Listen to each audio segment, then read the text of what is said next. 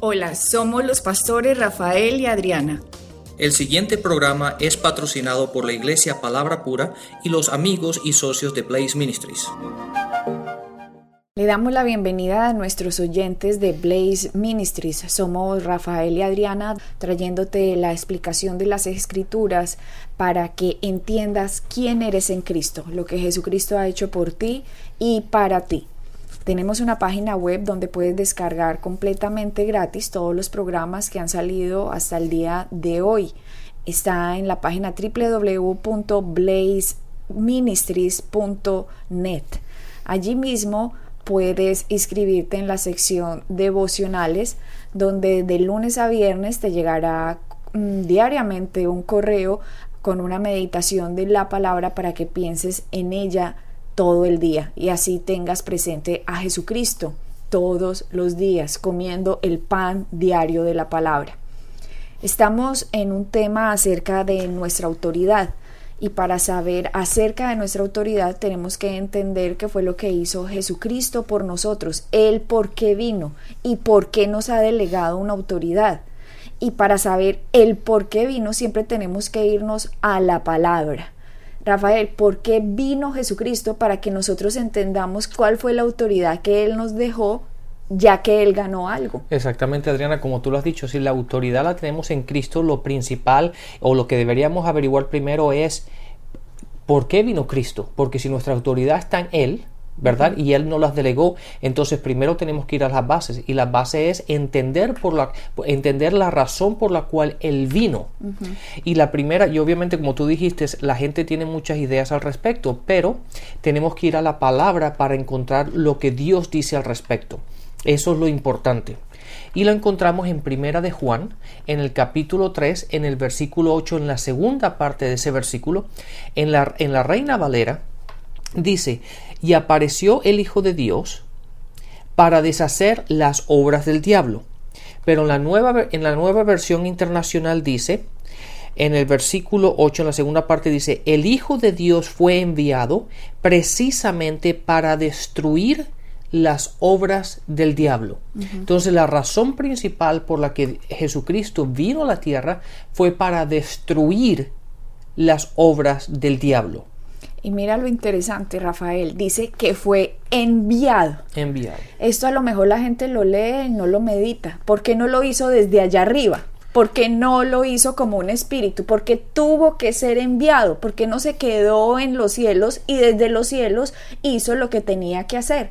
Y simplemente es porque Dios cumple su palabra. Y como Dios es un espíritu, donde dice que Dios es un espíritu, está en Juan 4 24. Ahí dice, Dios es espíritu.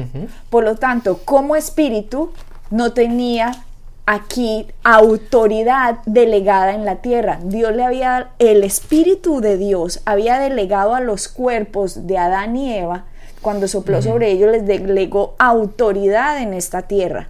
Por lo tanto, cuando ellos le entregaron a Satanás, que lo hicieron el Dios de este mundo, entonces el mismo Dios para poder intervenir en los asuntos de la tierra, tuvo que convertirse en un hombre. Esta es la razón por la cual tuvo que mandar a su Hijo, al Señor Jesucristo, a esta tierra. ¿Por qué? Porque la autoridad había sido entregada a los seres humanos. Exactamente al hombre, correcto. Y Dios no tenía un cuerpo físico. ¿Por qué? Porque la palabra dice en Juan 4:24. En 4:24, Adriana, el versículo dice, uh, eh, Juan 4:24 dice, Dios es espíritu y quienes lo adoran lo deben hacerlo en espíritu y en verdad. Entonces la palabra nos dice, Dios es espíritu, pero como ya la autoridad había sido dada a los seres humanos, entonces para Dios entrar en los asuntos de los seres humanos, por eso la palabra dice que envió a su Hijo Jesucristo a destruir las obras de Satanás. ¿Por qué? Porque legalmente el ser humano aquí era el que tenía el poder sobre esta tierra y para el ser humano otra vez retomar la autoridad que el primer Adán había perdido, Dios mismo se hizo, la palabra dice, se hizo carne. Exactamente. Adriana, date cuenta, estás, estás diciendo unas cosas muy interesantes y la gente a lo mejor toma estas cosas como si fuese algo muy simple. Sí, eso ya lo sé, pero tenemos que darnos cuenta de algo, que Dios, fíjate cómo Dios funciona. Dios, por haber sido Dios o por ser Dios, Él simplemente pudo haber dicho, mira, ¿sabes qué? Esto se acabó y yo voy a retomar lo que es mío. El, el diablo se metió aquí y no se debió haber metido, por lo tanto yo voy a hacer lo que iba a hacer desde un principio y se acabó todo pero date cuenta que, como, como, actúa Dios, Dios mismo, aunque Él lo puede hacer y lo pudo haber hecho, no lo hizo. ¿Por qué?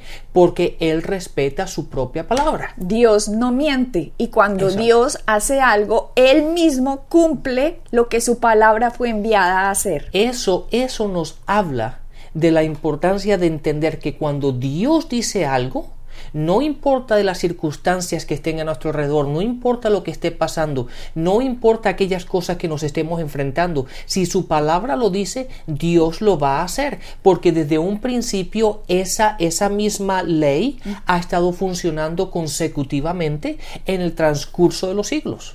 Y Dios no pudo haber salvado a la humanidad de ninguna otra manera. Mientras no obtuvo un cuerpo humano, Dios estuvo limitado en lo que podía hacer. ¿Por qué? Porque Él trató de actuar a través de la gente, pero todos en alguna manera estaban corrompidos, engañados o controlados por el diablo. ¿Por qué? Porque desde la caída de Adán fue el ser humano vendido al pecado, fue vendido a su Dios, a su Dios Satanás.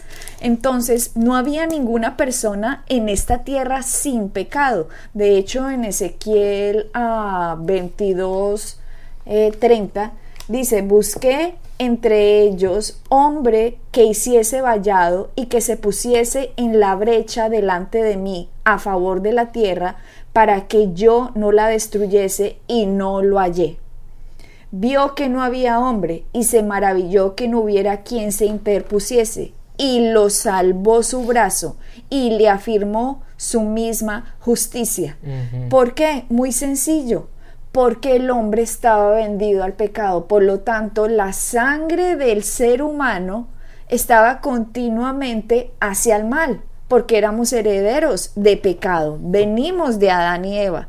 Entonces, ¿qué pasa con Jesucristo? Al Jesucristo entrar puro en esta tierra, Él es el último Adán y dice la palabra que vino a deshacer las obras del diablo, a destruirlo. Entonces, ese fue su propósito y ciertamente lo ha destruido. ¿Cómo? Lo destruyó en la cruz, en la cruz de Cristo a través de su sangre, a través del cuerpo, a través de su sacrificio, a través de su muerte como cordero inmolado, fue llevado a la cruz y no abrió su boca. ese, ese, tema lo estudiamos a más profundidad ah, en los programas iniciales. Date cuenta, Adriana, fíjate lo que acabo de decir, la gente que nos está oyendo tiene que prestar mucha atención. El propósito por la cual Jesús vino el propósito de Jesús fue ir a la cruz. Desde un principio el propósito, él sabía, date cuenta que primera de Juan 3.8, la segunda parte del versículo como lo leímos antes, dice que él vino a destruir las obras del diablo. De la única manera como él pudo haber destruido las obras fue por medio de la cruz. Entonces el propósito principal por el cual Jesús vino a esta tierra fue para ir a la cruz pero tenía que venir como un hombre. Exactamente. O sea, ¿por qué? Porque los hombres tenían la autoridad, pero la autoridad se la habían dado al diablo, pero ahora Jesucristo viene como hombre y no peca, dice que no peca, fue obediente hasta la muerte, hasta muerte de cruz, dice el Nuevo Testamento.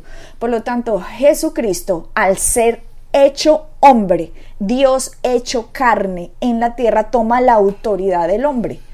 Y en la autoridad del hombre la usa como la tuvo que haber usado el primer Adán, pero no la usó. Ahora Jesucristo, el último Adán, utiliza esa autoridad, es uno con el Padre, lo que el Padre dice, el Cristo hace y el Espíritu Santo a través de él ejecuta, porque funcionan como uno. Esto es un gran misterio y no nos vamos a poner ni a explicar porque nadie lo podría explicar. Son cosas que vamos a entender seguramente después cuando conozcamos cómo fuimos conocidos y cuando el Padre nos revele más acerca de Él. Pero ellos son tres, funcionan como uno. Sí, de hecho hay muchos, y si la gente lo ha oído mucho, dicen, se, se, explica de esta forma, que, que Dios Padre es el arquitecto, Jesús es el que lo hace, pero el Espíritu Santo es el que lo revela. Esa es de la manera como funcionan y eso lo vemos, eh, en, lo vemos en, toda la, en toda la Biblia, que él es Dios el que hace todo el plan. Jesucristo lo ejecuta, pero es el Espíritu Santo el que nos lo revela. Y es interesante, Rafael, que es una Trinidad, el Padre, el Hijo y el Espíritu Santo. Y si nos vamos a ver, nosotros también somos una Trinidad. No sé si la gente lo ha pensado, pero nosotros, somos, espíritu, alma, y cuerpo. Correcto. La diferencia es que el Padre el Hijo y el Espíritu Santo funcionan como uno solo. Ellos no tienen problema para funcionar como uno solo.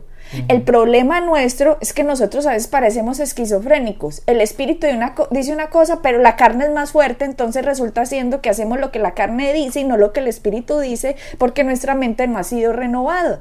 Nosotros tenemos que funcionar como una trinidad también, pero haciéndole caso al espíritu, no a la carne ni al alma. Exactamente, tenemos que funcionar en armonía. Esa es la batalla que nosotros tenemos todo el tiempo entre la carne y el espíritu y no funcionamos como armonía, en armonía, no como armonía pero en armonía, como lo hace la Trinidad. Y esa es la batalla que, tiene, que, que tenemos nosotros constantemente entre el satisfacer a la carne o el seguir el espíritu de acuerdo a la palabra. Jesucristo decía, yo solo digo lo que oigo a mi Padre decir. Jesucristo vino a actuar en completa obediencia a lo que el Padre le decía y el Espíritu Santo ejecutaba a través de Jesucristo. Entonces, ellos, el Dios, en unidad, viene Cristo ahora en la tierra, se hace hombre, destruye las obras de Satanás en la cruz, porque aquí en la tierra hubo un hombre perfecto y ese hombre fue Jesucristo.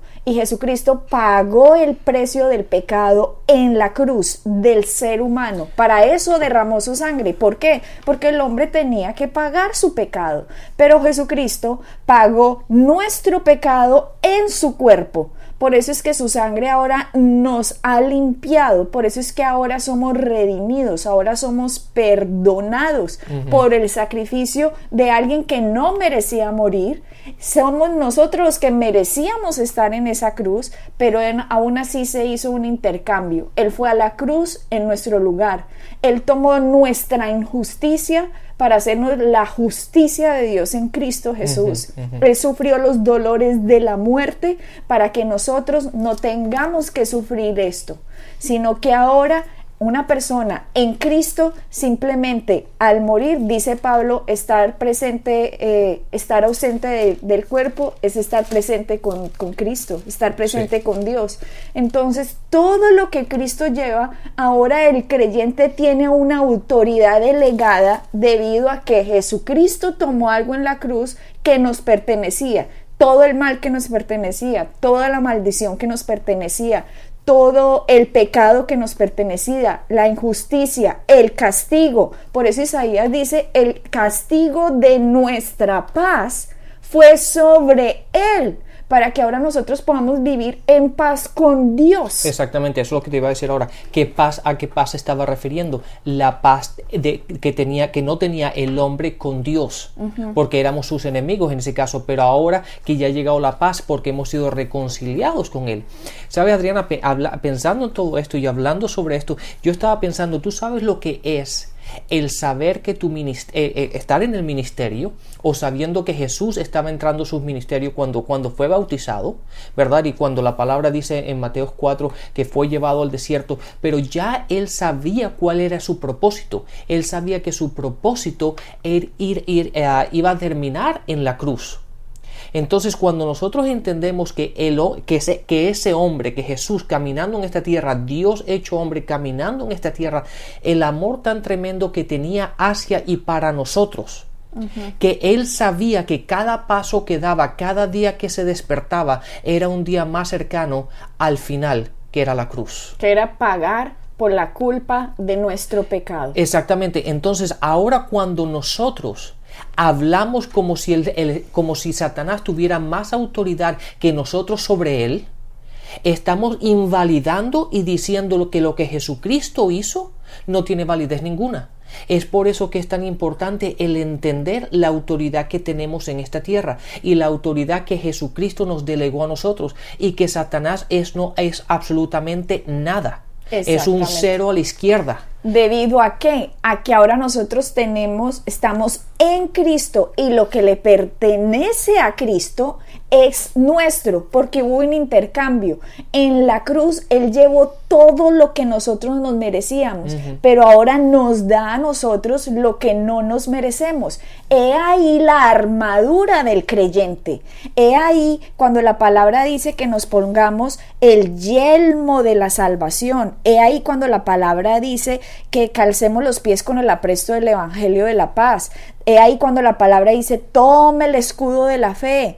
Toma el yelmo de la salvación, la espada del Espíritu, eh, cuando dice que nos ciñamos con la coraza de justicia, porque es una armadura que nos dejó Cristo puesto a nosotros. Eso no es una definición, Rafael, como mucha gente hace que, ay, me voy a poner la coraza de la justicia, el yelmo de la salvación, y hacen una mímica de todo, pero no entienden que esas palabras tienen un significado que nos fue dado a través del sacrificio de Cristo, por lo tanto ahora Dios nos ve a nosotros como si no hubiéramos cometido pecado, porque ahora somos la justicia de Dios en Cristo, ya que Él pagó por la paga de nuestro pecado en la cruz. Claro, es que una de las cosas muy importantes que la gente debería hacer, que, que tú y yo hemos hablado y constantemente hablamos, es el entender y el meditar en el aspecto de que estamos en Cristo. Eso es muy importante porque Dios no nos ve a nosotros, no te ve a ti y a mí. Dios no me ve a mí como Rafael, el, todo, la, mis imperfecciones y lo que yo hago, lo que he hecho, yo lo he dejado de hacer. Dios me ve a mí en Cristo y yo soy el que me tengo que ver como Dios me ve para que mi espíritu, mi alma y mi cuerpo puedan actuar en armonía. Para que no todo, para que no lo que Cristo hizo en la cruz se quede en vano porque simplemente en mi mente lo desconozco y por lo tanto veo a Satanás gigante, gigante, gente que le tiene un miedo y, y hacen una cantidad de payasadas que con el diablo, con estas guerras espirituales y que no sé qué, no, la guerra ya fue dada en la cruz y Jesucristo ya ganó la batalla. Somos nosotros los que tenemos que saber en qué posición nos dejó Dios a nosotros a través del sacrificio de Cristo. Y en ese sacrificio que Jesucristo hizo, una de nuestras armas más poderosas es la justicia de Dios. Fuimos hechos la justicia de Dios en Cristo y, y la justicia, Adriana, expliquemos lo que significa o la definición de justicia, es simplemente ser justificado. Y ser justificado básicamente es que eh, Dios te ve a ti de por lo que por lo que Jesucristo hizo. Es así de sencillo, sin complicarlo más. Hemos sido justificados por el trabajo que Jesucristo hizo en la cruz. Por lo tanto, tú y yo hemos sido justificados en la cruz. Pero cuando yo no me veo de acuerdo al sacrificio que Jesucristo hizo en la cruz, sino que me veo yo, Adriana, con mis imperfecciones, Satanás está viendo que yo no me estoy viendo de acuerdo al sacrificio que Jesucristo hizo. Y es ahí cuando me puede atacar. Cuando yo no tengo la coraza de justicia es cuando yo no soy consciente de que yo fui perdonado por la sangre del cordero, que Él no solo que, Él no solo eh, cubrió mi pecado, sino que lo limpió completamente. Ahora, como decía, como decía David en un salmo, eh, que bienaventurados a los cuales no se les tendrá en cuenta sus pecados. David estaba profetizando acerca de nosotros, sino que el cristiano hoy en día, Rafael, no lo sabe. Por lo tanto, dicen, me pongo la coraza de justicia, pero no la entienden. Ellos se ven a sí mismos pecadores, se ven a sí mismos miedosos, se ven a sí mismos condenados, culpables. Dios está contra mí, Dios me va a castigar. Tienen como este miedo y por lo tanto la fe no funciona porque Satanás sabe que no entienden lo que Cristo ha hecho por ellos. Claro, mucha gente se pasa a las confesiones y simplemente esas confesiones parecen que fueran unos ritos que se dicen, pero que no son efectivos. Y es simplemente la razón por la cual es que lo dicen sin poder y el poder está en el conocimiento de lo que están diciendo. Entonces, cuando dicen si me pongo la coraza de la justicia, ¿qué significa eso? ¿Qué significa la coraza? ¿Qué significa esa justicia? Y la justicia simplemente es como Dios te ve a ti. Sí, ¿qué significa que Jesucristo lleva ese pecado para darme su justicia? porque Él fue el único que ganó justicia por haber cumplido toda la ley. No existe un ser humano en esta tierra que haya cumplido toda la ley, sino solo Jesucristo. Jesucristo es el único que puede ser llamado justo debido a que fue perfecto. Y como ese perfecto, Cordero perfecto, fue a la cruz, por nosotros, esa perfección de Él no la regaló a nosotros para Él llevar la imperfección nuestra en la cruz. Exacto. Si nosotros no entendemos la cruz, no vamos a entender para nada esa, esa, armadura de Dios. Por eso Pablo en Efesios empieza diciendo en el primer capítulo, oro para que sepan, Oro para que entiendan lo que Cristo ha hecho. Y más adelante en Efesios capítulos más adelante en su carta, él dice, ahora pues estén firmes contra las acechanzas del diablo, poniéndose la armadura de Dios. ¿Cuál es la armadura? Lo que Cristo ganó para nosotros, lo que nos dejó como herencia. Y el mismo Pablo nos dice que esa armadura es porque nosotros tenemos no lucha contra carne y sangre, sino contra principados, contra potestades, contra los gobernadores de las tinieblas de este siglo, contra huestes espirituales de maldad en las regiones celestes. O sea, Satanás anda buscando que usted no entienda su armadura, o sea, su herencia en Cristo, para poder meterse en su vida y que usted no entienda, no sepa y por lo tanto coseche lo que Satanás quiere que usted coseche en su vida y que usted no obtenga la bendición que Cristo ya ganó a pesar de que es su herencia. Pero usted no puede recibir algo de Dios si usted no pone su fe, si usted no pone su creencia en lo que Él hizo por usted. ¿Sabes que Una herencia, por ejemplo, Adriana, cuando tú estás hablando de estas cosas, hay que poseerlas. ¿Por qué? Porque una herencia, alguien te puede dejar una herencia, pero si tú no vas al banco y la cobras, el cheque o el papel o el documento lo puedes tener en tu poder que puede valer millones de dólares o millones de pesos o millones de, cualquier moneda en el país donde, donde estés. Pero si tú no vas y lo cobras, eso no sirve para nada, es simplemente un papel. ¿Es así o no? Entonces, lo que, lo que es importante en todo esto es no solamente el conocimiento, pero la aplicación de ese conocimiento. Y el, muchas veces la gente camina con, con este tipo de confesión y con este tipo de cómo ellos se ven y no entendiendo que ellos tienen que adquirir, tienen que poseer, tienen que obtener aquello que ha sido dado a nosotros. Y de la manera como lo hacemos es por medio de la aplicación de este conocimiento del cual tú estás hablando. es, ¿Tú te imaginas? Yo sé que voy a, con este ejemplo voy a rebajar, a, bajar mucho lo que estamos hablando, lo que estamos en Cristo, pero tú imagínate que una pareja que se acaba de casar, y el hombre, el hombre es súper rico, súper millonario y tiene tremenda casa y todo esto y entonces le pide la mano a la mujer, se van y se casan, pero después él le dice, ah bueno, ahora ya nos casamos, pero ahora tú vete a tu casa y yo me voy a la mía porque esta es mi casa. No, en el momento en que ellos se casan, en el momento que los dos dicen sí, yo acepto el uno al otro, la casa de él le pertenece a ella. Y entonces ellos van a la casa, ella está en su casa. De la misma manera, cuando nosotros aceptamos a Cristo y estamos en Él, Dios nos ve a nosotros basado en lo que Cristo ha hecho. Por lo tanto, nosotros somos justos, somos perfectos, somos, estamos limpios delante de Él. Por lo tanto, debemos caminar desde ese punto de vista y no basado en lo que la gente nos dice a nosotros, la opinión del mundo. No, la opinión tiene que estar basada siempre en lo que dice las Escrituras y como Dios nos ve a nosotros. En Efesios 6 del 10 al 11 dice, por lo tanto, hermanos míos, fortaleceos en el Señor y en el poder de su fuerza. Otra vez, hermanos, oyentes, usted que está en la radio, fortalezcase en el Señor. ¿Qué significa eso? Cristo hizo algo en la cruz para dejarle a usted una herencia, por lo tanto, piense, medite, reciba la herencia. Poseela. Poseela, tómela, atrápela, póngasela. Ese es usted. Usted es lo que Cristo ganó por usted.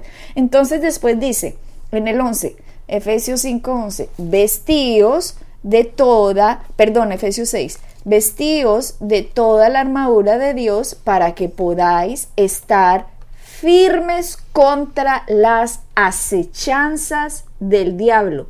La palabra acechanza, se las voy a leer en un diccionario. Procedimiento engañoso para atraer a una persona a una situación dañosa para ella. Vea pues, otra vez se la voy a repetir. La palabra dice, estamos firmes contra las acechanzas del diablo. Y si nos vamos a mirar acechanza, mire lo que dice el diccionario acerca de que es acechanza. Se los vuelvo a repetir. Una acechanza es un procedimiento engañoso para atraer a una persona a una situación dañosa para ella. Entonces, ¿qué nos está diciendo Pablo? Satanás va a estar detrás del creyente para atraerlo hacia algo que le cause un mal al creyente. Entonces Pablo dice, para que ustedes se liberen de eso, para que ustedes no caigan en esas maquinaciones, ustedes deben estar muy conscientes de la herencia que Cristo les ha dejado, porque esas acechanzas del diablo, o sea, él pone el diablo y pone las eh, pone principados, potestades, gobernadores de las tinieblas, huestes espirituales de maldad en las regiones celestes, le está diciendo todo ese mundo espiritual está buscando a usted atraerlo a una situación daño, eh, dañina. dañina para usted. Entonces Pablo dice, esté muy seguro de quién es usted en Cristo todos los días de su vida que usted camina en esta tierra entienda cuál es la herencia de lo que Él ganó para usted. Véase a sí mismo usted. Véase con esa armadura que Él le dio para que cuando ese engaño venga a través de una persona, a través de una situación, a través de, no sé, una circunstancia, a través de un pensamiento, a través de una noticia, a través de lo que sea, está tratando, ¿qué está tratando Satanás de hacer? Atraparlo a usted, su mente, está haciendo lo que usted medite en esa situación o en esa circunstancia para que usted se salga de la armadura que Jesucristo le ha dejado a usted como herencia y se vea usted en usted y no en Cristo. Así es. Y cuando usted empieza a pelear sus batallas en sus fuerzas, usted va a perder en contra de Satanás. Date cuenta, Adriana, exactamente lo que tú estás diciendo es tan valioso que deberíamos romper eso un poquito más. Pero la batalla de todo esto, ¿dónde la tenemos? La batalla está en nuestra mente. Toda esta batalla, todo lo que estás diciendo, toda esa explicación tan tremenda que acabas de dar, todo eso ocurre en nuestras mentes. Es por eso que tenemos que renovar el conocimiento, es por eso que tenemos que tener la palabra de Dios en nosotros para saber cómo actuar cuando todos estos pensamientos nos vengan. Porque del de la abundancia del corazón, la boca habla. Entonces es importante todo este proceso que tú acabas de decir, todo eso ocurre en un solo sitio y eso es en nuestras mentes.